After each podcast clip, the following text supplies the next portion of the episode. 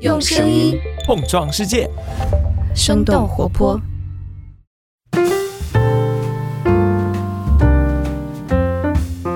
嗨，大家好，欢迎收听《声东击西》，我们一起用对话来发现更大的世界。我是徐涛。那今天我是大概三四个月以来第一次在录音间，然后和嘉宾一起来录制这个节目，所以也是挺开心的。那我们今天的嘉宾是盛强老师，他是北京交通大学建筑与艺术学院的教授。Hello，盛老师您好。哎，徐老师好。感觉怎么样？嗯，就是坐在录音间里边，这个挺好，挺凉爽的，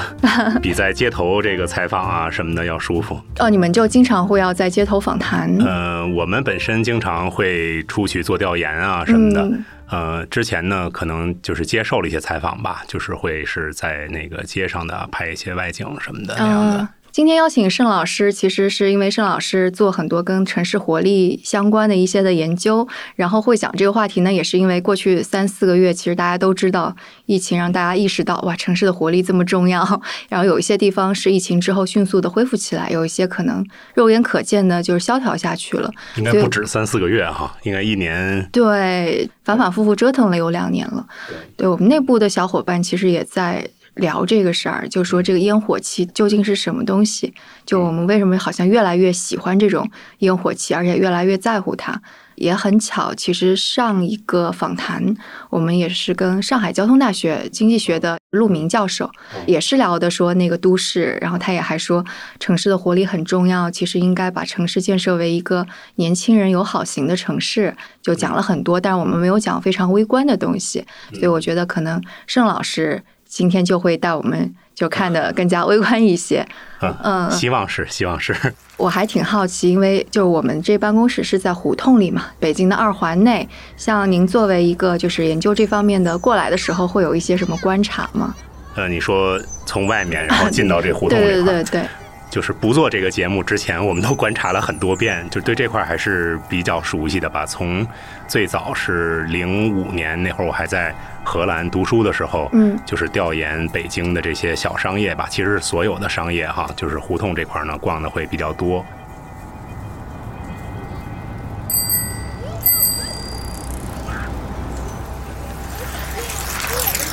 反正每次呢，都是觉得。变化挺大的，这块儿应该是就是在整个咱们说北京二环里边，咱这个所谓的旧城区哈，就是老的城墙里边这么一个范围来说呢，应该是变化应该是相当大的了哈。就从城市改造来讲呢，本着一个就是恢复原貌、恢复故都原貌的这样的一个初衷吧。你看门口这个呃，像就是重雍大街呀，像重雍大街这个概念本身也是在这个改造当中。提出来的哈，就是指的雍和宫前面的这条街，以及旁边的这些主要的大街，实际上都经过了修缮哈。包括呃，咱们现在访谈的这个这个文化园，应该也是呃，就是从这个腾退到更新啊什么的一个一个产物吧。这实际上本身，我觉得这个地儿的变迁呢，其实说一个缩影的话，实际上是都有点低估了哈。应该某种程度上是一个放大版，就是其他地方的变化可能还没有这个地方这么明显。零五年的时候，这块是什么样？满大街都是卖佛具的，起名字的啊，就因为是在雍和宫旁边。对对对，就是这是非常非常多的哈。这主要是因为就是这个雍和宫的这个附近哈。其实真正多的应该是从零八年，呃，零八年我们那次调研是真正特别多的，因为零五年那个时候五道营，五道营胡同是吧？你你肯定比较熟的这附近，就是有好多小的店啊什么的。那个时候还大概就五家店到六家店。而且都是那种特别 local 的，就是本地的那种商业。而真正它发达起来，我是发现零八年那块在快速的这些小的这种经济哈，在迅速的增长。当然，这些呃小店呢，实际上和呃我们所说的这种日常生活的店肯定是不一样的。它都是那种就是面向年轻人啊，面向艺术啊，就是呃面向这个。呃，咱不说中产，至少也是说，就是在知识上啊，或者什么呢，它可能是比较这种新新生的这种群体。五道营的五道营，五道营开始，对，所以我们基本上见证了那个呃一个一个新的城市场所的一个兴起吧。好，而这背后的呢，很大程度上归因于这个五号线的贯通，就五号线和那个地铁两号线嘛，在那儿形成了一个那个呃轨交站点，是吧？然后五道营离那个轨交站点是非常非常近的。嗯，是我记得我当时毕业那会儿，其实住在安定门内大街，其实一直到呃雍和宫这块儿，我都有溜达。我的确不记得当时我有对武道营。武道营不是个场所，对，完全没有印象。所以这个东西，对，所以当我们办公室搬到这儿来之后，就是有去武道营喝咖啡啊，或者逛一逛，我就非常惊讶。我说：“哎，武道营是什么时候出来的？变成一个这么样一个年轻人聚集的文化场所，还挺惊讶的。”对，其实再往前倒一点哈，在九十年代末的时候，我还见证了南锣鼓巷和那个莲花市场，就是后海这块的这个兴起。因为当时实际上，呃，在九十年代的时候，南锣鼓巷上其实跟二零零五年前的五道营性质差不多，就那么几家 local 的店。而莲花市场呢，实际上真的是一个菜市场，就是他我还以为要说是卖莲花的呢。啊没没没，记得我上高中的时候还去那个莲花市场，它里面有一些那个很便宜的玩具啊或者什么的哈。总而言之，它不是一堆这种酒吧呀什么的。而那个呢，实际上。变化呢也是很明显，就是跟这个平安大街的贯通是几乎是同步的。就是平安大街在当时是东西向不贯通的嘛，啊，现在你看它拓得很宽，而且是东西向完全贯穿内城了。当时实际上有很多的，咱们说这个文化保护的呀，这个建筑的这这方面的专家啊去呼吁说，这个破坏了旧城的尺度啊。呃，其实确实看今天这个平安大街两侧的那些商铺。有好多也没有出租出去哈，确实平安大街本身在破坏城市尺度的同时，它对两边的哈紧挨着的大街上的商业，呃，其实并没有什么正面的影响。但是呢，它却对跟它相交的这些胡同哈，一下提升了这些地方的这种可见和可达性，就让大家更容易发现，哎，还有这个一片后海是吧？还有这个南锣鼓巷，这这些地方，它就比较适合这些新的这些小的这种这种经济在这儿去产生了。嗯嗯。所以就是我觉得这个现象可能啊，老北京啊，或者是在北京待的时间长一点的人都能够看到。那像你们会在这背后去研究什么，去发现一些什么要素之类的吗？我们是这样，我们呢，呃，应该说在研究城市规划和建筑设计这块儿呢，传统意义上哈，我们会觉得呃，规划是自上而下的规定。就换句话说，就这个地儿应该是住宅或者应该是商业，是政府和规划师。定的，然后它是落实在图上的，是有这个用地性质的哈。当然呢，我们的这个观点可能又不太一样哈。我们认为城市的使用是一种就是自下而上的，是一种自组织的，它可能更像是一种生长出来的东西，而不是呃，就是说设计师或者是政府能够完全哈由他们的意志去转移的这样的一个东西哈。就包括五道营的兴起，包括。后海南锣鼓巷的这些兴起，哈，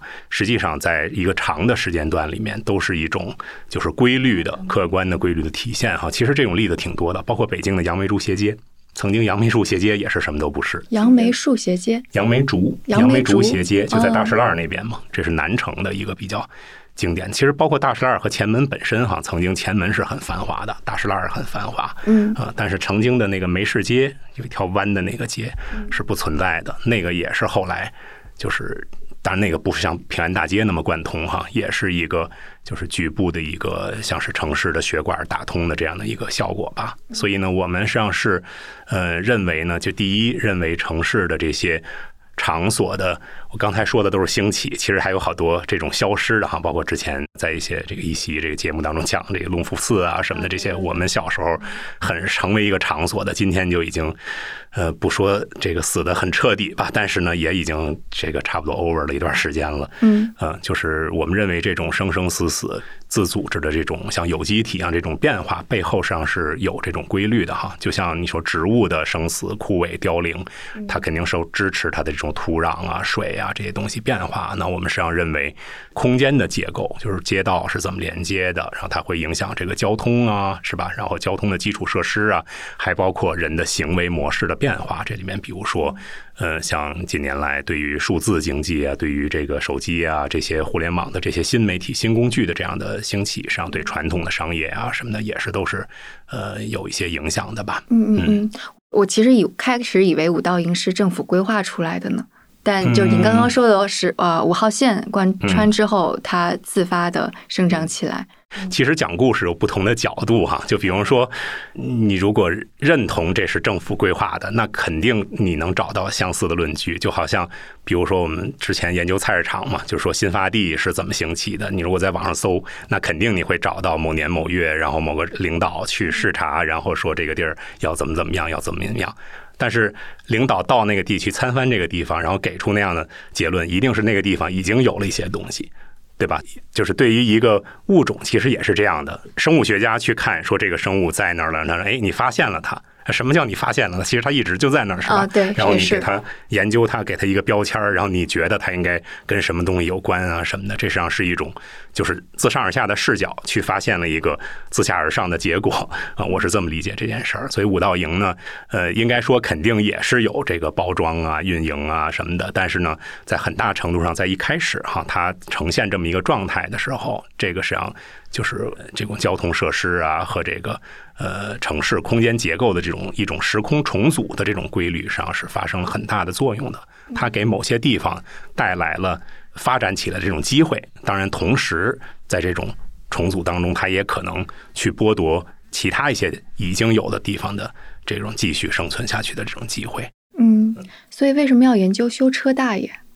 就是这个跟那个活力啊、城市生长关系在哪儿？嗯，这是一个好问题哈。这个其实是一个有点偶然的事情。嗯，就是修车大爷这个事儿呢，其实是在我博士阶段哈，就是在调研的时候顺带记录的，因为当时呢没把这个作为一个。主要的研究对象，当时是想把社区的这种功能，主要的哈，当做菜市场啊，或者说跟菜市场相关的这些功能啊，卖肉的呀，什么棋牌室啊，就这些。修车大爷呢，是当时我在街上看到的，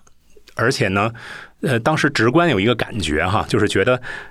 当时的修车大爷他不在胡同和大路的交叉口上，他。总要在胡同里边大概一百米左右的那个距离，就是我我直观的一个印象，应该是二零零七年或二零零八年的时候，就是在地图上标注了一些。后来本来想做一个对比研究，但是我发现当时的那个地图标注应该不是很全，就我们总是有点那种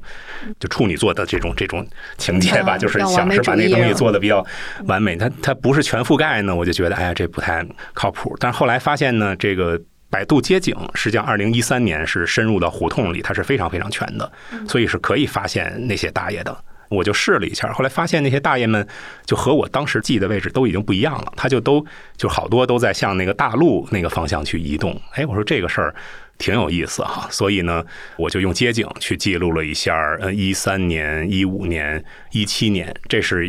这个原因一哈，就是因为手上有这些数据，而且呢，对这个事儿当时规律有一个。感知吧，但是呢，又能有一个数据源说你能够看到五年前是什么样子。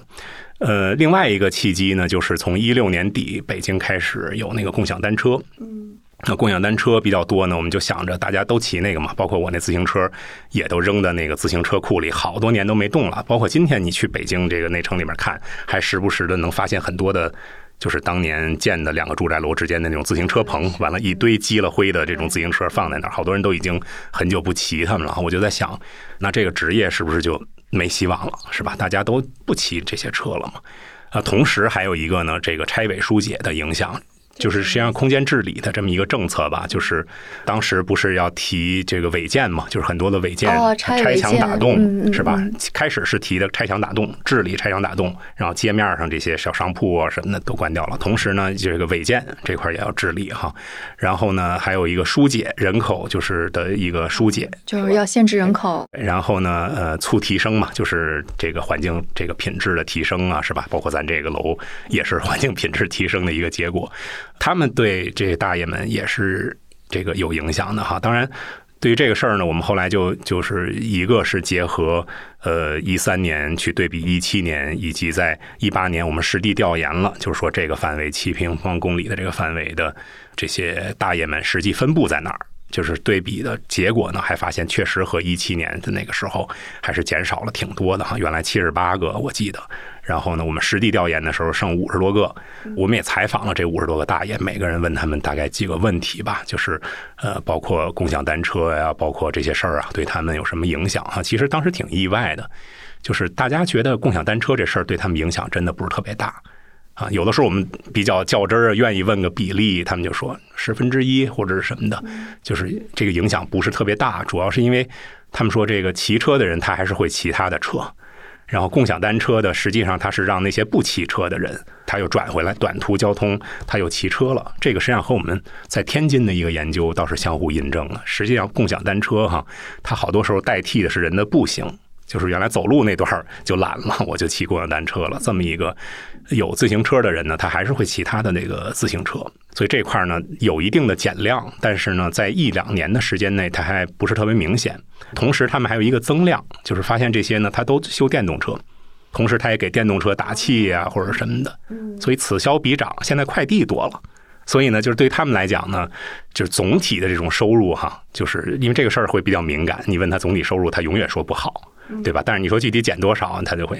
不是说呢，其实他就减不了多少，就这个意思。就是总体的收入还是还是差不太多的哈。那当然，这个呢，呃，也和这些大爷们能提供的服务的类型是有关的。因为实际我们调研发现，就是修车是最基本的，那大多数呢都能修点电动车，即使不修，他也能提供充电的这种服务啊。像这些本身是一块额外的收入，还有一部分大爷呢是能修鞋。啊，最多的是能修锁、开锁，实际上是一个附带技能，对于他来讲是一套东西。有一些还能修鞋，啊甚至有一些还能修一些家具什么的，啊，那就是打工的王者了哈。那个大概我看四十多岁的一个男同志吧，就是说他月收入稳定过万，没有固定的店，就在街头上站着，稳定过万。为什么？因为他不光是这四个技能，他还有那个上门修家具的这种技能呢。我是觉得就是这种小微经济哈，咱们说实际上都是一个生意，是吧？实际上呢。一方面就是它占住了城市空间当中的一个位置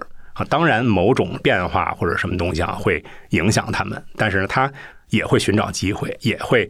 提供别的这种服务。那这又让我联想到，就是更早的时候，就我们做规划和设计，特别愿意把一个东西分成类型啊，这是餐饮，那是零售，那是什么什么的。实际在小微经济这块儿，你是分不清的。那比如说，我们那时候就去看，这是一个小卖部。但是同时，他也什么接那个家政啊，甚至他还能帮我们调研，你可能都想不到。他是调研怎么调研呢？他说：“哎，你要干嘛？”我说：“我在周围几个点，什么测流量，拿那个什么这个拍摄一下什么就行。”他说：“OK，你什么时候要？你要几个人？啊，十个人是吧？然后你就到那天去找他。哎，结果他给我找了八个、九个，还差一个。我说：“那这你说好了，给我找十个，不着急。”他就接上线缆。然后他认识周围的人，知道谁是那种有闲的或者什么的，是吧？他其实就是一个这个小卖店的一个店主，但是他同时能够去联系这个家政的业务，那他还能帮我们做调研。就是在我看来，这事儿实际上和生物学的那个类比，我觉得就很接近，是吧？咱们研究生物时候，你去动物园，你看的都是这是狮子，这是大象，它都贴好标签儿，界门纲目科属种。但是你到细菌那个层面，咱们说病毒那个层面，它是没有那种边界的，它什么都能干，是吧？它什么都有可能是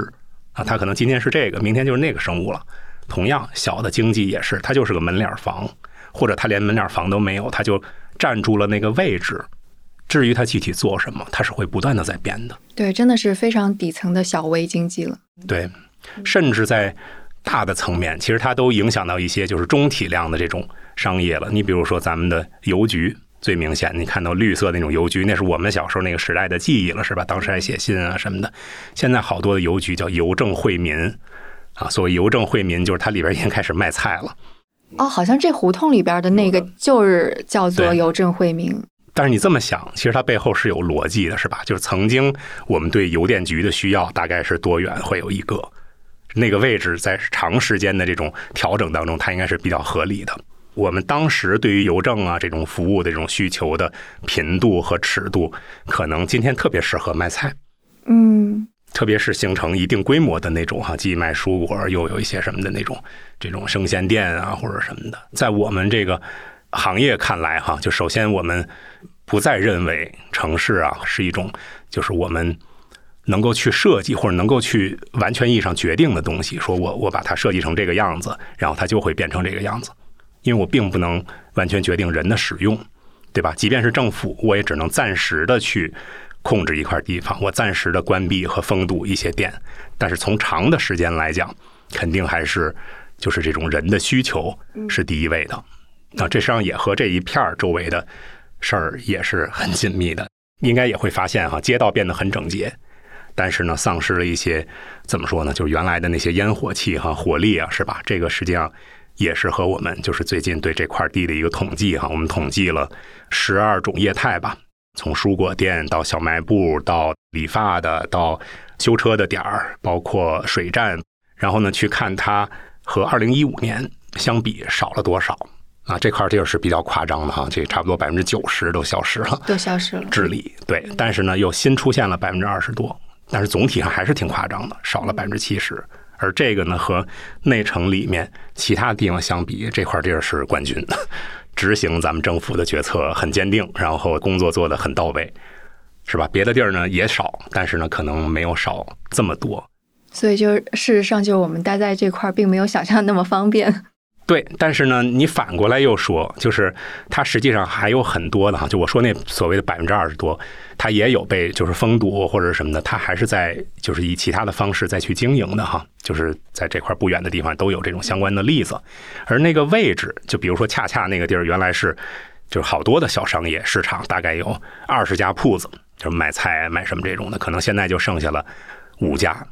啊，但是周围还有零零星的那几家可能都没有了，所以相对于周围来讲，那个地儿依然是一个日常生活的一个中心，就是你还是会去那儿买，它还是能提供一些服务，只不过你没有那么多东西比较了，对吧？你比如说，你原来你在。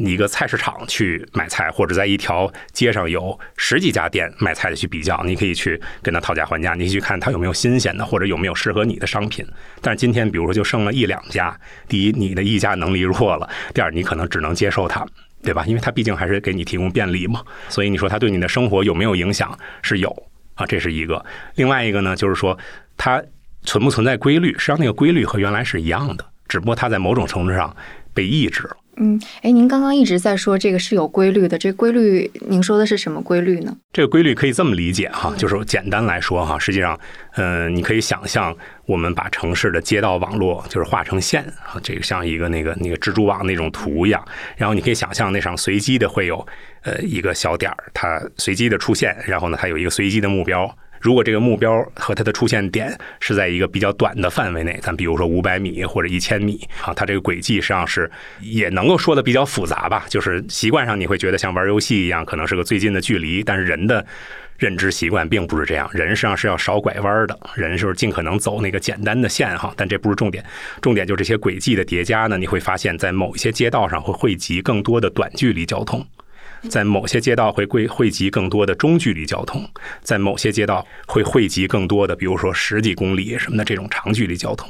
而这些交通呢，实际上可能就会对应我们不同的出行方式。你比如短距离交通，它会对应的是我们的步行；对中距离的会是那个自行车，长距离的会是那个汽车，是吧？那这个实际上是和我们去画这个蜘蛛网或织这个蜘蛛网的逻辑是很接近的。就比如说，当我们说有一条线很长的时候。它就更多的会汇集长距离的交通，而当我们在小范围内有一条街比较长的时候，这条小街就容易汇集更多的短距离交通。实际上我们会发现呢，当然在就是咱们说胡同区这些大街上，肯定人也是比较多，车也比较多，但你总会发现内部有一些小巷会有一些零星的小店聚集，然后相对于周围的那些真的很背街小巷的巷子，它会有稍微多一点的人气。所以，就各种店汇集的地方，其实往往是交通对更啊，这个街道网络支撑的这样的一个一个，算是一个底层逻辑吧。实际上是对人的行为起到一个呃比较关键的这种作用。嗯，网络跟活力之间的关系。对。所以刚刚您提到的说，那个修车大爷经常是在巷子内 一百米，嗯，那个是怎么回事？我这么理解哈，那个实际上每一个小商贩都会有这么一个心理，是吧？第一，他会更希望被更多的人看到，有更多的这个商业机会嘛，对吧？我可能不认识你，但是你在我这儿买个冰棍儿啊或者什么的。同时呢，会更希望被潜在的客户呃光顾。那对于修车的大爷，在当时那个状态，首先修车大爷是很多的。这个咱们客观要承认，就是甭管怎么说，各种数据啊也都会证实哈，它是在迅速减少。特别是我们最近还在做，就稍微郊区一点的海淀的街道和咱们中心城区的这个比较，一个特别直观的印象就是修车大爷太难找了。对，我就觉得我都没怎么见过，几乎就是没有，密度非常小，跟这个内城相比，咱说内城确实在减少，但是你出了三环之外，那又那个密度就又很少了，是吧？这个可能说远了哈。再说回来这个事儿，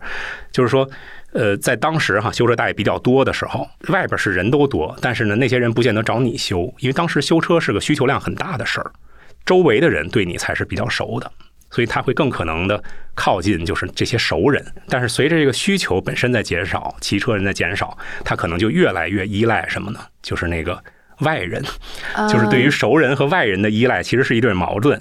外人多，熟人少，但是熟人选择你的几率高。外人呢虽然多，但是选择你的几率小。这实际上对好多的店主，特别是社区那种业态哈，都会面临这样的一个抉择吧。为什么说研究修车大爷？修车大爷没有包袱。他没有那个固定的店，所以它是可以自由选择的。这和那个小商业是不一样的。我刚开始就是以为他在巷子那一百米是因为就是外边的街边的店面太贵了，我还以为是这个。他不付租金。对对对，就是你一说我就明白。嗯，对，就是在当时那个情况下，他可能会觉得，哎，外边的人差不多，就是比如说你在胡同上走，你能看到，哎，那儿有一个修车的就可以了。但是呢。他还是更希望，就是说我里面这批人，我的这帮老顾客，从这儿常常出出进进的，能跟我打招呼。实际上，就是街头这些小商业还有另外一个性质哈，就是社交啊。因为我们之前呢，在胡同区域，在那个大院区域，在什么做了很多人的这种社会聚集，我们就是拿着手机在一天当中不同的时间段去拍，就是人愿意在哪儿聊天啊什么的这种。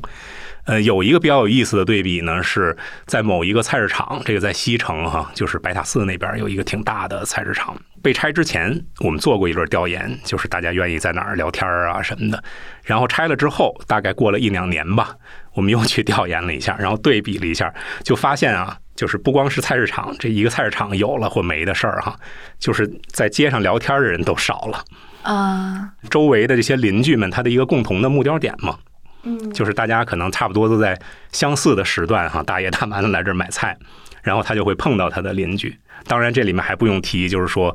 就是这些小商店的摊贩本身，他总站在街上，就是或者总能看到街，本身他也愿意跟这个街上的这些过客们聊天哈。就如果他是个社区商业，嗯，倒不见得说为了拉什么生意，上就是一种这种熟悉感吧。实际上说白了，这和就是你今天在菜市场买菜和在超市买菜也是一样的。像今天的菜市场，我太太她去那个菜市场，她就会知道这个在哪儿买三文鱼或在哪儿买羊肉。尽管别的家也有羊肉，但是她跟这家比较熟啊，人家家也知道她的需求是什么，要切多大的块儿，然后要哪个部位的，她也知道她是要烧烤还是要干什么用。很多的话你就不用解释，对吧？而且你可以聊点别的什么，这实际上是。你在超市里面你很难有的一个体验。对，这个倒跟我们之前做的一期节目有点联系了。我们是跟啊历史学家王迪老师讲茶馆，他就说以前就是清朝或者更早些时候，成都的茶馆它其实就是一个聚集的地方，社交空间嘛。对，因为自己家里要煮个药呀什么，就柴火比较费费钱，他们就会拿着红烧肉或者是拿着药罐儿。直接放到茶馆的那个大的一块铁板上面就来加热，同时聊聊天。然后到现在还有就是什么买了菜的大爷大妈坐在茶馆就开始摘菜，也是一个社交空间。但是等到那个新城区建起来了，就无法容纳这样子的茶馆，就是都是那种高楼比较高大上，变成了茶楼。各种行为的这种专业化，实际上本身就取消了一些这种混杂的和这种意外的，就是它这种经济演化到那个形态了，就是从那种原来的那种微生物的状态，它形成一些物种了，然后慢慢它就专业化了，它就丧失了和其他的行为杂交的这种能力了，是吧？我我可以这么去比拟这个事情。嗯，所以对于你们而言，其实你们就是通过不同小的业态，然后来看就是大家的需求怎么样被满足，因而成为一个类似于什么样感觉的社区的这个状态吗？嗯，可以这么说。因为如果说真的回到应用的层面哈，实际上我们是希望对于今天我们在执行的一些政策和方法。呃，进行一些反思的。你比如说，很多时候我们规划和设计嘛，这个倒不能说是政府行为啊，或者是他比较愿意归类和一刀切，就是我愿意把这个分成是允许经营的，这个就是不行，就是行和不行，就一和零这样两种。你比如说退路进厅，那就是路上不行，在厅里行，是吧？退路进厅这个政策就是原来一些街头经营的东西，我们要把它变成。呃，叫做社区生活服务中心啊什么的，把它放到那个一个建筑里边，就不允许在街道上了。那实际这个就是抹杀了街道的一个多样性，因为被放到厅里面的，可能有些商业它是只适合在街道上的。你比如说修锁配钥匙的，嗯，当然这个还不是特别极端啊，真正极端的是那个修自行车的。我见过修自行车的也被弄到那个厅里面。我采访他，他说没什么呀，嗯，反正我们都是老顾客，对吧？但是我觉得那肯定是有问题的。这是自行车到一个楼里边。对，当然你直观这么去想，修自行车在街上，它确实是你挂一堆轮胎，然后不是那么老干净的，是吧？啊，但是呢，就是他的那个这种经营方式，就决定了它就是适合在街头。那类似的肯定也有其他的这种商业类型，就是当你说退路进厅是一个我们要街道整洁什么的这种逻辑，是吧？但是呢，可能你就会抹杀了这个厅里面不同的物种的，它可能有的能够忍受在厅里面，但是有的就不太行。所以就会给一些有规划需求方给出一些建议，对吗？对，实际上这个呢，嗯，回到做这个事儿的一些初心哈，就包括菜市场，包括修车大爷，包括这些社区商业，其实背后还有一个哈，就是我们在规划实践的时候，特别容易采用的一个指标，就是按照人口规模来去分配功能。听起来大家都会觉得很合理的，就比如说我这个位置周围。呃，十五分钟的可达范围内，或者是几平方公里以内住着多少人，或者是有多少人工作吧，总的这种居住人口和就业人口，那就应该有这么多的设施。这实际上是听上去是一个比较合理的，而且是一个自上而下的认为比较合理的规划思维哈。但是在真实的城市当中，我们却发现哈。这个规律 实际上并不是自组织的城市产生的这种规律，就是你经常会发现某些地方有很多的菜市场，你经常会发现某些街道有不止一个大爷，甚至三个大爷、四个大爷聚集在那儿修车，啊，离着都不是很远。而有些地方，你即使你觉得它应该有一个菜市场，你觉得它应该有一个早餐店，你觉得它应该有这些服务，但是却没有，并不是他那儿没有需求，实际上就是我说的那张网，那张交通网是不是便利？啊，因为需求仅仅是一方面，需求只是说你这儿住着人，有这么多人就有这么多的刚性需求嘛。但是那个经营的那个人，他也是要赚钱的，他的需求就是能有足够量的人从这儿通过，然后掏钱包，然后能够养活他的家人，是吧？就是如果说只是按照刚才那种理想的模式去分配功能的话，就会造成有些地方你浪费了商业机会，有些地方你即使给他提供了机会，他也活不下去。所以我们会认为哈，呃，城市是一个有机体，但是呢，背后那张网或者它生长的那个土壤，或者说那个交通的环境，实际上是应该好好的经营，是那个东西是需要设计的。嗯，就我们不是去设计那个种子会长成什么东西，我们会设计会调整那个环境，然后诱导它长出一个比较繁华的果实或者是什么。类似于街道要怎么改造，对，然后怎么样让这些城市生物成长出来。其实，在挺久之前哈，包括像轨道交通导向的城市开发呀，或者什么，都会比较强调小街区密路网。在我们专业，可能这个说的这个比较多哈。包括开放街区，在疫情前，大家也有提，就是我们认为一个良好的城市应该是比较宜步行的，尺度不宜过大，然后街区的这种块儿要相对小一点。就这种地儿呢，如果要做比喻的话，就可以理解为它那个土壤的是比较松的。而那个街区块很大，你可以理解为是一个大块大石头，在那石头之间你才能通过。那那个地儿，你想能长出什么东西？啊，这个比喻真是吧？嗯，所以这个毛细血管它容易容纳这些养分啊，容易有更多的机会，是不是有更多的流量空间？一方面，其实它对交通也是比较好的，就是交通会有更多的选择。嗯，这我可能说就是简单化了哈，真实的情况应该是在某些位置适合去有这个，有些位置适合是那种大街区的，并不是说一棒子打死哈，那些东西就没有存在的价值。但是我们说，在城市当中，一些你主要要为人去使用和体验的人性化的这种导向的这种街区，应该采用这样的一个方式哈去处理。啊，类似的例子的话，实际上就是我们实际观测到的大部分的城市啊，如果你用一些数据什么这方面分析，都可以找到就是街区尺度啊和城市活力啊 POI 之间的这种关联。啊，当然呢，其实面对。建筑和规划专业的，我会说这个路网密度还不够，还会有其他的一些这种指标哈，去评价说哪些地儿更适合步行，哪些地儿会不太适合步行吧。但是总体上来讲，以我们大概这十几年跨度的这个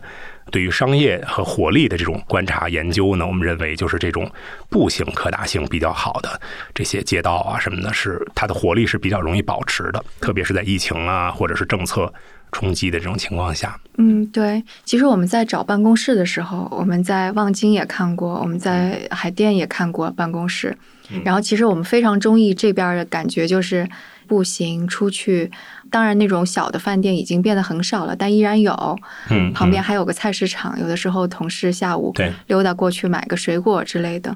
还有咖啡馆，多样性。对。多样性这个其实刚刚没有提到，也是说在同一个街区当中，各种各样多样性，这个是非常重要的。呃，多样性这个呢，实际上可能会更复杂，就是因为刚才说了，说只是适合步行，这实际上不是完全的多样性。这个看到的只是某种类型物种的多样性，就是指都是那些小店，是吧？和日常生活的，那还不是真正的多样性。那个只是说。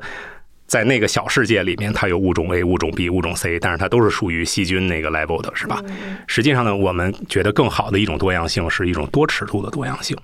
就这个地儿被更多的人穿过也很重要，就是它会有更多的中尺度的这种交通哈，自行车容易从这儿穿过，轨街前面的那个 汽车也容易从这儿穿过，同时步行也很容易到达。那这些地儿是城市当中真正说场所感比较容易保持的这个地方。其实为什么龙虎寺会萧条下去？很大一部分原因就是，就是它曾经是在一个多尺度可达比较好的地方，但是后来呢，就丧失了这个优势，就丧失了被别的地方。当然会有那种差的例子哈，就像那个。呃，高速公路啊，或者真的特宽的路，它就只有一个层面的可达性，那肯定是不行。但是呢，一般来讲，在胡同区南北向的街道，本身它都是一个鱼骨型的这种交通，南北向是干线，完了东西向有好多胡同跟它相交，像这些街道是特别容易保持活力的。对，您也已经稍微说到了共享单车啊之类的，那像就是其他的新的技术，就比方说外卖的出现啊，或者是社区团购呀、盒马呀这些。你说的这是一个。特别有意思的一个问题，嗯，就是包括外卖对餐饮业的，实际上是一个我们已经做了一部分积累，但是正准备把它变成一个就是更系统化的一个研究的这么一个过程。主要是因为就是餐饮业本身历史很悠久，肯定比那个修车大爷要悠久。然后人对它的需求呢又都是到店的，在很长时间一直都是你必须得去。嗯，我为什么说这是一个正在进行当中研究呢？因为实际上我们呃最近有一个研究生哈在做共享厨房。好像他是经营好几个品牌，就纯粹是送餐，他没有堂食品牌的食品也可以加盟，但是他就是只是配送的那种，完全没有堂食。那我们去研究，就是这些作为一个新的这种比较极端的这种哈，就是纯粹不依赖堂食的这种产业，经过了这轮疫情，其实应该对他们是挺好的哈一个发展。它的这种选址的逻辑，首先它是不是有选址的逻辑？因为传统意义上我们可能觉得，那这个完全选址就没有关系了，对吧？就随便在哪儿都可以，在咱们这院子里也可以。这个从数据上看来，至少不是的哈。就首先它会集中在这种需求量比较大的地方。这个需求指的是什么？比如说，就办公的这些人比较多，像国贸啊，像中关村啊，像就这些办公区比较多的这个，首先要足够的这种需求的密度。第二呢，就是如果这个周围其他商业不是特别繁华的话，它也会占据那个主要街道的。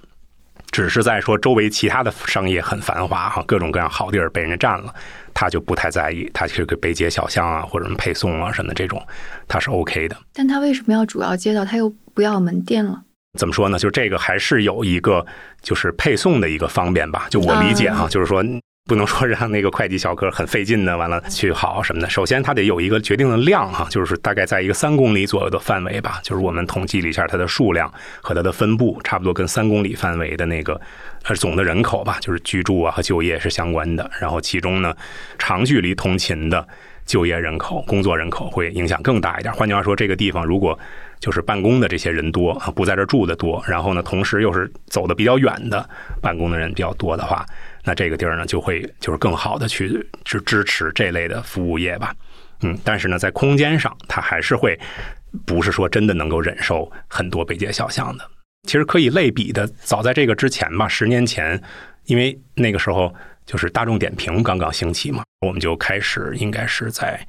零九年、一零年左右的时候，一一年的时候做这个大众点评的相关的研究。当时就在想，说大家都在网上点餐了，这些餐馆。跟空间还有什么关系？然后对大众点评的这个研究啊，我说的不是共享厨房，发现是空间规律不仅是没有减弱，而且是增强了的。空间规律就是聚集性，是吧？对，就是这条街道，如果说那个交通更好的话，它会有更多的餐馆，而且都是评论数比较高的餐馆。怎么说呢？就是这个虚拟世界哈，虚拟网络，它不是把真实世界的那个差异性抹平了，而是把它放大了。比如说真实世界，我这个 A 条街经营效果比 B 条街要好，是它的两倍。但是网络一叠加上来之后，我可能就是它的四倍了。我这是一个比喻哈，在网上我其实能够有更多的客人来这儿去评啊，什么我就有更多的反馈，回过头来我就有更多的资本去投入改善我的菜品，或者我换个厨师，或者是这种。它实际上是一个让强者更强的这么一个过程。簋街是有这样的一个过程吗？因为就旁边不应该有，应该有，这个是类似的，就是呃北新桥实际上也是我们的一个这个研究案例，就是簋街呃应该有六个这个。餐饮为主的这种商圈吧，实际上我们是对这个呢也做过具体的这个研究啊。这个实际上一一说又细了，就是现在的研究是发现，一方面我们可以去数餐馆的数量，它分布有没有规律，那肯定有。这个可达性好的、交通好的街道，餐馆会多啊。它这个规律呢，比如说一般明显哈，咱说百分之五十或者什么那种规律性是吧？那如果你是去。记录的是它的评论数，就是人用了多少啊？大体上可以这么理解，每家餐馆人用了多少，这个规律会变得更加明显，就是空间对它的影响会更大。但是你如果研究它的平均价格，就是消费，这花多少钱，哪家贵哪家便宜，你会发现没有什么规律。而这个规律是在多样性里边，就是那个可达性好的空间，它能够支持贵的，能支持便宜的。这样子，哎，这个非常符合簋街这条街上面的特点，因为簋街我们差不多都吃遍了。对，而那个可达性比较差的街道，咱说在放在网上呢，其实它更多的是支持的那个相对比较贵的，那个就可能是酒香不怕巷子深了吧？就是说比较中低端的或比较大众性的，它很依赖可达性。就真正的说那个高端品牌或者什么的这种，它倒并不是说特别依赖这个。这个可达性，对这个比较反直觉，因为就感觉好像的确没有互联网的时代，就甚至是更早一点。我们说那个明清时代有一些街，什么，嗯，就是什么罗马寺大街啊，或者是什么茶什么什么巷呀，其实都是以一个业态都聚集在那儿，其实是方便了大家去购买某种他们想要的服务，所以全都聚集在那儿，这个是可以理解的。但我真的没有想到说互联网这种。就是信息如此透明了之后，反而也同样会造成这样的聚集。嗯，这实际上是从二零零五年吧，我们开始关注就是商业的变化，特别是受这种互联网啊这种新的这种技术影响的这个变化。当时哈得出一个结论，但现在实际上我们是面临经济一个下行，因为在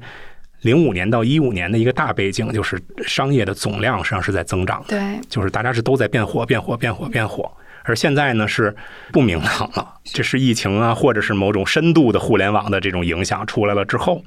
它可能会有一种下行的状态。这实际上是一个新的一个背景，所以我们也是看了一些国际上的学者的研究，就是这里面，特别是对底特律、对海牙、对几个城市吧，萧条当中城市中心的这种量化的商业分布的这种研究哈，就是他们已经经历了几十年的零售业的萎缩了，而这种。就是聚集是不是能够保持稳定，还是说交通可达性好更容易保持这个商业稳定，还是说这个区位优势我更占城市中心，你在郊区更容易保持商业的稳定？实际上他们有这种量化的研究，我们也是在就是对比北京的这些情况和这个国外的这些城市，就是在规律上这种有什么差异？嗯，所以他们的结论是什么样的？我看的是剧集，是抱团取暖是更成功的吧？它是记录了几十年的那个零售业的这种变化，就是发现幸存下来的往往是周边也有其他的零售业，也是多样化的零售业吗？还是说会会有多样化的？嗯，会是多样化的，当然也会有同质化的，就是因为它毕竟要货比三家嘛，就像是多样化和同质化在这里面，就是在这个街道层面上它是混着的，就是它首先量要多。然后呢，量多的地儿，往往它自身也就多样化。嗯，但是北京呢还不太一样。怎么呢？北京的那个交通的那个影响和政策的影响会更明显，就有一些随机的因素。就你比如说，说这趟街我都治理了，或者是某一个位置就是我都不能开了，这实际上是一些短期的这种非市场化的这种影响吧。但是我们觉得这是一个。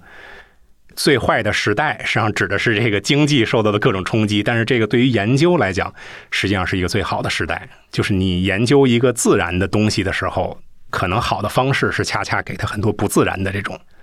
是吧？就是像比如说我我我不停的这儿弄它一下，弄弄一下，一种非市场的这种方式去，然后我看他怎么反应，实际上是反而显示出他那种自然的这种规律的。嗯嗯，对，所以这个也是我想问的，就是因为之前已经有了刚刚说的什么拆墙补洞呀这些，所以哪些因素其实是会迅速的打击到这个地方的活力？当然，最直接的是直接的风度是。就不许你这么做，对，你就不许了。当然呢，这个是短期内影响最大的吧。但是呢，就刚才我也说说这个从恢复的情况来看，哈，就长期来讲，那些曾经步行可达好的中心，对于这种社区的这种烟火力和这种服务的这个，实际上还是有持久的这种，就是说它的恢复能力很好。呃，一个不恰当的比喻，就这东西特像化疗，就大家都知道化疗治不了癌症。化疗只能让这个大的癌细胞变小，让小的癌细胞貌似消失，实际它也不是消失，它也是变小，嗯，是吧？这个过程实际上和我们今天的这个城市治理是非常像的，嗯，就是我自上而下的要疏解或者是要治理，我会把一些地儿咔像化疗一样的清除掉，或者是保留一小点儿，是吧？但是呢，它慢慢它会长回来。但是我觉得真正有意思的，实际上是它长回来的时候和原来会不太一样。这是我们对这七平方公里的一个研究的一个发现吧，就是由于咱们说的城市商业现在在萎缩，就我指的城市商业，指的就是那些卖衣服的那些，不是说为社区周边的人服务的那些商业，实际上是就是更受打击的，因为他们经营的成本比较高，然后呢，他们更就是受这种疫情啊什么的影响会更大啊，所以他们。数量在减少，房间在空置，实际他们空出来一些机会，反而被社区的这些需求去去占据了。所以这个是我们比较意外的一个结果，因为我们原来以为这轮治理下来之后，就是那些社区的商业大部分都在胡同里边哈，它会就是就地恢复，或者是就地完全被消灭。但是实际上，嗯，还有相当数量的，它会在城市清空出来那些地儿，它会出现。那这个呢，其实反而对于我们。就刚才所说的那种规律哈，就是那个步行可达性或者那张网的那个规律，反而是一种加强。嗯，这同样也是让我们觉得比较意外的。就我们总会觉得那个自组织的应该是符合规律的，反映出一定的规律，而这个自上而下或者那种形式会没规律，其实不是。清除之后回过来那个规律性更强，主要就是原因就是说他把现有的那些占地儿的那些城市商业清除了一部分，然后让他们的分布反而。更满足这个社区商业的这种需求了。对，这个也可以理解，因为就社区当中衣食住行这些需求是每天都在存在的。没错，没错。如果之前是因为行政或者是资本力量，就是事实上是挤占了那部分需求嘛。我现在其实是在想啊，就是咱们在思考这个事儿，可能和我们之前就是零五年到一五年的那些对于城市商业的那些研究或者整体的那种研究，还是一个大的一个脉络。因为实际上从那个时候啊，对比一五年和零五年北京的这个不同业态的商业的数量的变化，我们其实发现哈，是肯定是个增长阶段。刚才说那个时间是整体经济向好，但是一个我们发现大部分增加的商业都在胡同里，而且呢，从具体是有数据，有数据，有数据，嗯，大概七千多家吧，百分之六十九点多，七十呃是在胡同当中，而不是沿街的。其实这也好理解，沿街都占上了。该开商业的他都开了，他也没机会，都是在向各种胡同里面去渗透。那增长嘛，它毕竟要增长，是吧？而从业态类型上，就是你增长这些商业是干嘛的？就是单独小卖部这一个，我就记得是占了这个八分之一，就十二点五。然后社区类的商业，小卖部算其中一种啊，就是说什么菜市场啊什么的这种，呃，就百分之三十多。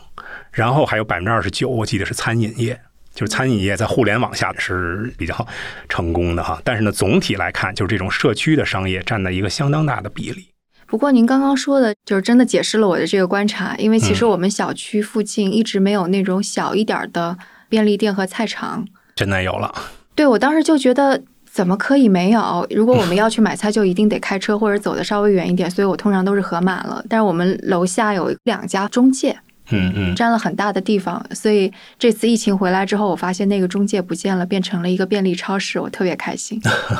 某种程度上，我觉得疫情可能像一个催化剂，可能是让某些注定要发生的事儿来得更快了。这个注定的发生是哈，我预言哈，我感觉就是一个就是本地的回归，就是 local 变得越来越重要。对，这个也是跟我想问的另外一个问题有关，因为我们刚刚说到，就是像北京这么大尺度的一个城市，很多在建设的过程当中，它就是像个石头一样，它的社区周围可能也没有什么生态。就如果是没有再重新规划呀，或者什么的，这个不可能长出什么东西来，是不是？这是一个特别痛心的话题。作为一个北京人哈，我们特别不愿意把北京和其他的城市比，而且特别是往往这种比较还显示出北京某种不好的时候，因为这个事儿确实是结构性的东西是非常难改变的。应该这么说，应该说中国的大部分城市都不像北京，都不像西安，都不像这种曾经当过首都的城市。当过首都的城市是在当时的有一个规划的传统和理念，是吧？我们要方格网。而且这种方格网，这个实际上又说远了，又变成这个里坊制的起源啊，或者什么，它甚至有一个管控的这种功能，是吧？它就有点像兵营或者后来的单位似的，它就要画那么大，然后内部就要类似一个封闭的世界，它就不会像呃像上海、像其他那些就是有点自发成长的那种都市，有那么多的毛细血管，它就是一块一块一块一块的放在那儿。呃，但是它毕竟也是一个人居住的空间，是吧？你也会看到我们称之为小巷的这些东西，在胡同中间用一种小的鱼骨状的这种形况，是吧？再去汇集一些当地的这种生活，是吧？其实我觉得人是在任何环境下，反正都是城市嘛，就是你这个不是那么支持活力的城市空间，也得支持活力，毕竟也得生活，不能说北京就比上海要少吃菜。他也要吃这么多的蔬菜，那他也得去，是吧？各种地方去买他，所以这个刚性需求是一样的。你不能说北京就比上海人少理发或者少吃早餐。所以好像北京有那种进小区的那个惠民工程，就是一大卡车拖着菜到小区的广场来卖菜。对，有的。但是呢，就是一个城市要有活力，它应该有一定量的比较机动灵活的小的这种经济，就好像就是我们说一个正常的生态圈你总得有那些。就是小的生物啊，细菌也是构成你的一部分，是吧？然后这种小的动物才能支撑得起那些大的物种嘛。这也是一个商业逻辑，就是你得有一定数量的小商业，然后有中档的商业，然后才会有那个大的商业。那就是奥特莱斯嘛。奥特莱斯就是非本地的这种，它就不是一个，就是一个空降出来的这种，对对对，这种场所就不是这种生长出来的逻辑了。对，就刚刚我们是稍微说了一下国外的那个情况，国外还有一些什么类似于这种有意思的经验，其实你们也是在看，觉得中国可能是可以参照之类的。一方面呢，就比如说刚才所说的这个零售业萧条这件事儿，就萧条对咱们来讲是一个新体验，而对他们来讲不是，就是这方面。还有一个呢，我觉得对国外来讲，我们更关注的是就是这些逻辑性的东西，而不是现象性的东西。就是在去解释这些数据、解释这些变化的时候，他们有一些模型，呃，特别是有一些就是能够被数字化的这种。这种模型，这上是我们非常感兴趣的。而这些模型在多大程度上就是能够解释我们今天面临的事情？我觉得这点，呃，一直是我们比较关注的。当然，从现象上哈，你比如说具体说到菜市场，国外的菜市场什么样，那肯定没有像咱们这儿这个分布的这么密了，对吧？因为我在荷兰生活了比较长的时间，它的尺度也不是那么大，没那么多高楼大厦，就是像一个个村子一样。虽然说经济发达了挺长时间了哈，发达国家挺长时间了，但是它也有这种。菜市场这种自发的聚集的这种东西，它并不会说菜市场代表了一种就所谓的低端的这种经济形态，完了那个所谓高端的就越来越没有了，不存在这个事儿。它只是数量少了，就是随着这个经济的发展和越来越固定化或越来越专门化，然后那种大家聚集起来在街上摆摊儿这种方式哈，其实它并没有消失，它只不过是。就是不会那么常见了哈，但是呢，仍然也是有的。对，旧金山或者那个硅谷那边也都是不是周末会有 farmers market 这种？嗯，对，而且那时候你确实能够买到一些新鲜的这种东西吧？这本身它也变成了一个就城市的体验。嗯，那这个实际上是的。要说回来，就是我我那时候在呃零八年在北京就是调研菜市场的时候，因为我那时候还在荷兰留学嘛，在那儿待了很多年。然后就挺惊讶的，看到一批荷兰游客，他们打着那荷兰的旗子，然后说话什么那种。哎，我就很奇怪，因为那是很 local 的一个市场，虽然很大，它没有旅游区啊什么的。当然，北京内城，你说周围总会有旅游点的，这个没错。但是我就跟那个导游聊，我说：“哎，你怎么想到把他这些人带到这儿？”他说：“这些游客，他们故宫去过了，然后呃鼓楼什么的这些旅游点去过了，他们就想看看这个当地人的生活是什么样啊。然后这个人呢，他小时候就住在周围，所以他知道这个地儿当时叫润德利市场嘛，说这个地儿是就是一个挺大的一个菜市场，所以带那些老外来看。哎，我就当时就觉得 挺魔幻的。周围那些卖菜的哈，因为那是零八年吧，也确实跟那个看外星人一样看着这批人哈，因为他们从来没有做过那种心理上的准备，说这个会变为一个一个就是游客会感兴趣。对，零八年北京欢迎您接我在菜市场欢迎您。对，但是反过头来，就像包括今天说我们疫情前出国去旅游啊或者什么的。我也会很感兴趣，它当地的市场也确实就是将心比心，实际上都是这个逻辑。因为现在是中国的也是世界的那些东西都早变成世界的了。同样的世界那些东西，你都已经看过 N 遍了，就去打个卡就行了。但是呢，你去那儿实际上还是想看到，就体验到一些真正不同的东西。而这种不同，实际上在这个所谓的本地的这些地方哈，不光是菜市场，包括修车大爷，包括什么，我相信可能对。不同文化的人来讲，那都是一个 culture shock，是吧？某种意义上的这种冲击，那恰恰是就是你希望在别的地方能够看到的和感受到的。嗯，关于菜市场的变化，你们有些什么观察？啊，我们其实后续的还在呃监测吧，就还在继续去做这个事儿。你比如说，二零二零年，同样在疫情冲击之后，我们就又梳理了一遍。那这个时候呢，我们就会发现，就肯定是在减少了。就特别是那种大中规模的菜市场会迅速的减少，但是呢，伴生的一个现象，你会发现有很多的这种生鲜店，就它不是以那种分租成就是个体的这种经营的这种方式，而是以就是就换了一种服务形式，但是实际上还是那个服务的内容，当然会带来价格上这种提升哈，和国外的那个路径应该是一样的，就是这种市场会比较少，会变得比较体验化。代之以有点装修和品牌的这种超市吧，这样之前我们还确实统计了一下，提供这种服务的超市，然后用面积折算成原来的摊位数。因为我之前统计菜市场统计的都是多少个摊位，多少个摊位这种，为了让这两组数据可比，我们按照面积去折算了一下。现在同样在三环路以内哈，如果按照这个折算后的摊位数，能够达到二百九十多家，嗯，实际比原来还多了。我记得这个零九年的时候，我们统计是一百八十多个，就五个摊位以上的那种，就不是说单独一个小摆摊在街上就算，不是稍微有点规模，五个摊位以上的那种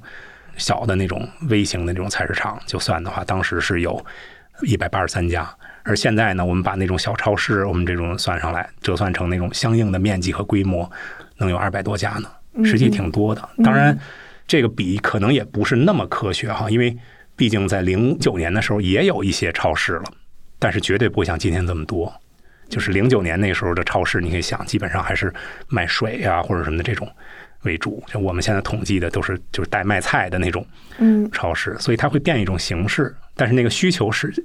其实是增加了。如果你这么想，那个时代十几年前可能还没有那么多钱去选择那么多样的菜，是吧？但是现在的人毕竟还是比那个时候就是需求还是会增加的。所以这个数据基本上就是证明了说，当需求在这儿的话，然后这个物种它就是会长出来，它可能长成不一样的样子。不同的形式，嗯，没错没错。我们有一个比喻哈，就是因为我小的时候对古生物特别感兴趣，就是恐龙啊什么的。恐龙有一种呃叫做鱼龙的，嗯，鱼龙的那个那个化石呢，你看它就和海豚长得是一样，然后它那个复原图鱼龙那个样子也也和今天的海豚你看不出什么差别。但是呢，鱼龙是属于爬行类嘛，和哺乳类是完全不同的进化树。但是它形态为什么很像？就是因为它就占据了相同的一个生境、生态环境，就是在海中要快速游泳、要吃鱼。你可以说物种在演化的过程当中经历了很多灾难，一会儿小行星撞地球了，一会儿火山爆发了，一会儿什么什么东西灭绝了。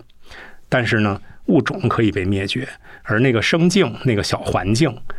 它可能是一直在那儿。只要海里有鱼，只要还有海。那可能就会有一种快速游得快、比鱼快的东西，然后会演化的越来越快，要去吃那个鱼。当然，还会有更凶狠的东西去吃这些东西。就是这个东西，它在某一个特定时代被鱼龙占据了，某一个特定这个物种呢又被其他的物种去替代了。这种替代一直在发生，就和今天我们的城市当中的商业一样，曾经的小摊儿、曾经的菜市场，然后随着我们的专门化，随着我们经济的发展，也许会被生鲜店，也许会被什么所替代。对吧？当然，在那个顶层上，就是大的市场数量会减少，但是也还会有他们生存的这种空间，是吧？就这种演化，内容上的演化是一直在的，包括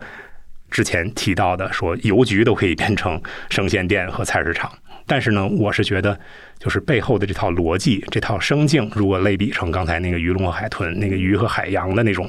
那种关系哈，这个支持海豚或鱼龙这种物种这样的一个环境和条件，实际上是稳定的。就像今天，就是人怎么着也得是吧，也得买菜，也得吃饭，这个是一个事实。嗯，我还好奇的一点是，就是你们研究了呃修车大爷，研究了菜场，研究了早餐摊，然后也说就有一些规律其实是知道的。那这些东西是已经在发挥作用，能够影响到就是你刚刚说的比较基础层面的，还是其实只是大多数是一种研究，但是呢。也确实影响了，特别是菜市场吧，在一八年的时候，确实影响了一些决策。就之前都是写一些学术文章啊，或者什么的。当时是因为什么契机开始给微信一些推文啊，像澎湃写一些公众号的文章，呃，写了关于菜市场的那个，然后呢就被市领导看到了，好像是对政策有一些影响，就是可能有些菜市场会被保留下来。啊，就不是只是一刀切的说菜市场都对，他就被就是说在一个白名单里边吧，嗯，然后之后呢，也包括决策部门吧，比如说有对于某个比较具体的地儿的拆或留，会会做一些咨询，嗯，就是征求我们的这个意见，嗯，所以说会对实践这块发生影响，但是呢，你刚才说的特别具体的那部分还不会，因为那个是属于。仍然在进行当中的一种研究，我还是会愿意把它就作为一种生物学的比喻哈，在某种程度上，它可能更像几十年前的生物学，因为生物学在基因出现之前，实际上是一个挺神话或者挺感性的这样的一个阶段啊。即便到达尔文那个时候，它也只是一个抽象的理论，到分子层面，到 DNA 啊，到什么这种，它就很快的去向科学这块靠拢。嗯，而我选择的这个内容，比如说社区商业。啊，社区商业可能就类比为一个最简单的物种吧，就比如说蓝藻或者什么海里边那种最简单的生物，是吧？因为你确实觉得它很简单，但是呢，你也说不清它具体是什么。什么叫做社区商业？哪些算，哪些不算？什么又是最基本的社区服务的中心？哪些算，哪些不算？谁能告诉你量化指标是什么？而哪个规划师又能告诉你多大人口就应该有多少家什么什么店？他能告诉你，但是那是一种自上而下的规定。那和真实的城市自发组织出来的相去甚远，但是自主制的规律是什么？我们是想通过这样一种方式吧，就是我们认为这个背后是有规律的。刚才为什么说对国外的呃一些原理性的一些模型性的东西比较感兴趣？就是一些量化的这种规律和研究这件事情空间分布的这种切入点啊，这实际上是我们呃比较感兴趣。我们想用这种方式呢，对一些典型的。从修车点儿到菜市场，到其他的这种社区商业，我们一点一点把这种最基本的东西先研究好。这就好像去解码这个 DNA 是吧？我们知道这三个东西组合会解释点什么，但是他们组合出来这段 DNA 链到底对应了哪个功能或者什么这种，我们是不知道的。所以我们先从最简单的东西入手。嗯，这实际上是我们的一个一个梦想吧，应该说就是让。这个行业变得更加的科学。嗯嗯，对，还有一个就是，刚刚虽然说多种业态这种小商业它是必须要有的，然后它也会自然生长起来，其实不应该用行政命令去把它给一刀切，但是它可能也会有一些负面的影响。就比方说早餐摊儿，如果推车出来占据了交通车道，就这些东西其实就不在你们考虑范围内。那个可能就是呃规则啊。嗯，这是个好问题。我觉得作为一个负责任的从业者，肯定应该考虑这个东西。但是呢，重点是在于考虑它的方式。实际上，这就是一个路权争夺的这么一个逻辑，对吧？那不仅仅是。商业再去争夺路权，不同的交通方式也在争夺路权。那这个是机动车应该主导，还是自行车应该主导，还是步行应该主导？就是不同的使用主体都在争夺有限的这个路权。那应该在什么时候给谁优先权？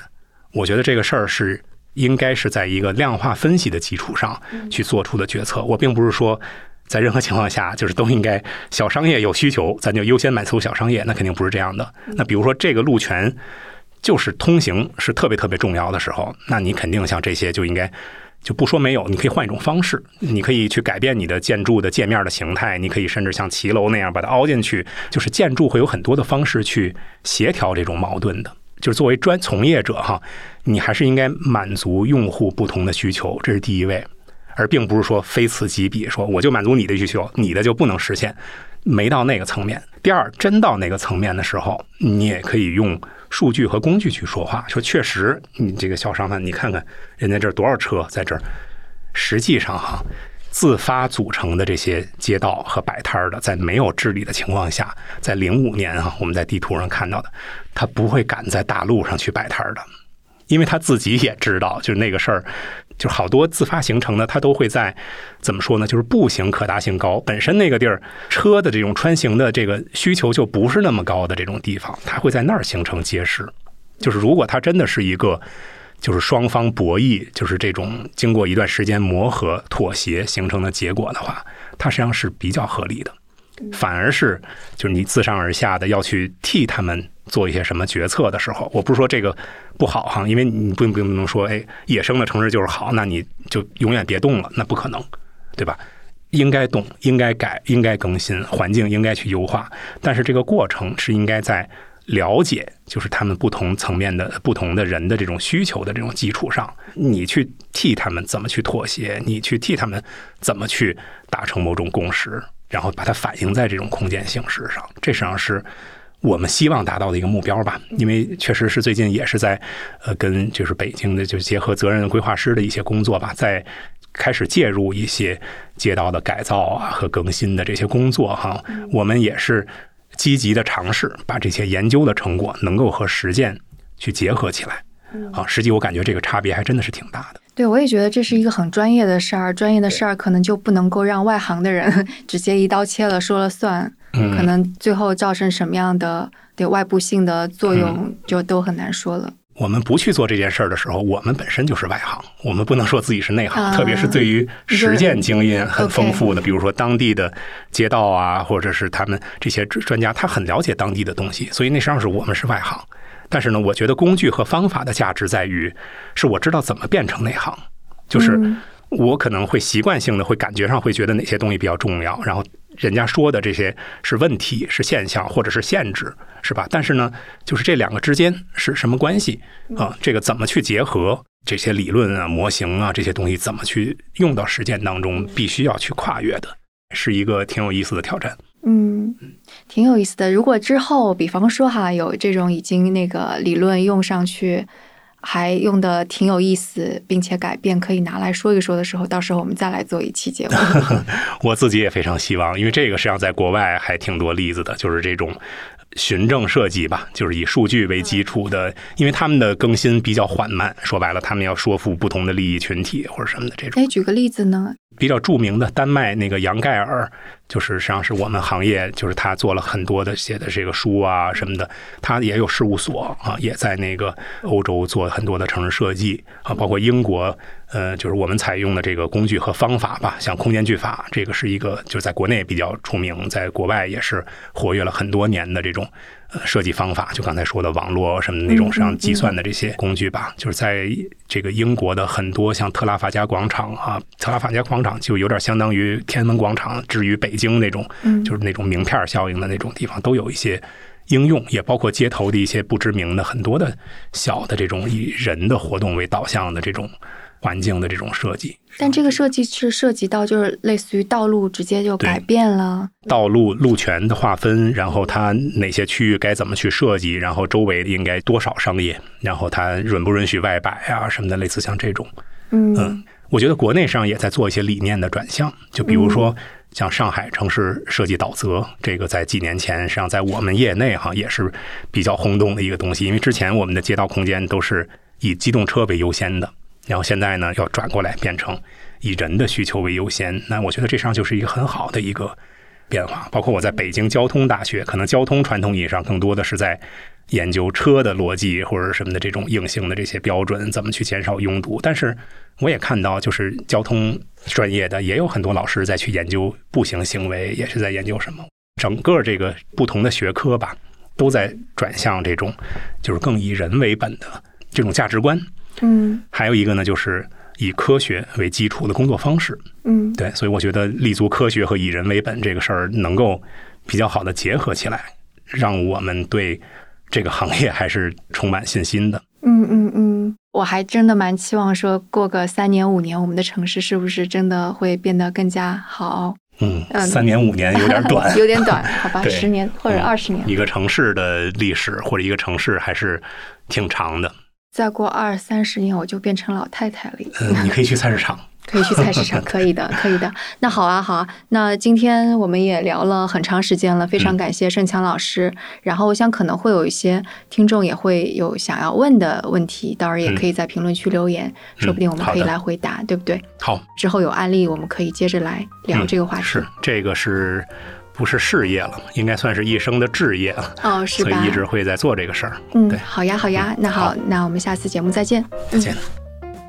在这期节目的最后，我想感谢一下上一期节目评论区的听众朋友。上期节目是年轻人逃离大城市，但用经济学角度看一下呢。那 ID 是生活在他方的这位听众说，对于城市规模上限这个问题，其实用《规模》这本书中提到的物理法则来理解，也是一个视角。因为在很多领域，很多和规模相关的现象都其实是跟四分之一立方的倍数是相关的。比如哺乳动物的身体扩大一倍，它的呼吸、心跳和微血管只会增加四分之三立方。那城市也是一样，包括城市人口与加油站、电线、水管的数量，也同样是呈四分之一立方的倍数相关，而产生的专利、创造力、经济增长也是类似的结果。那其实陆明教授的新书中也提到了《规模》这本书和这个例子，感兴趣的听众也是可以找来阅读一下。其实这一期评论中还有很多不太一样的观点和讨论，我觉得也是给我带来了一些不一样的视角和启发吧。那也谢谢大家的讨论，我们下期节目再见。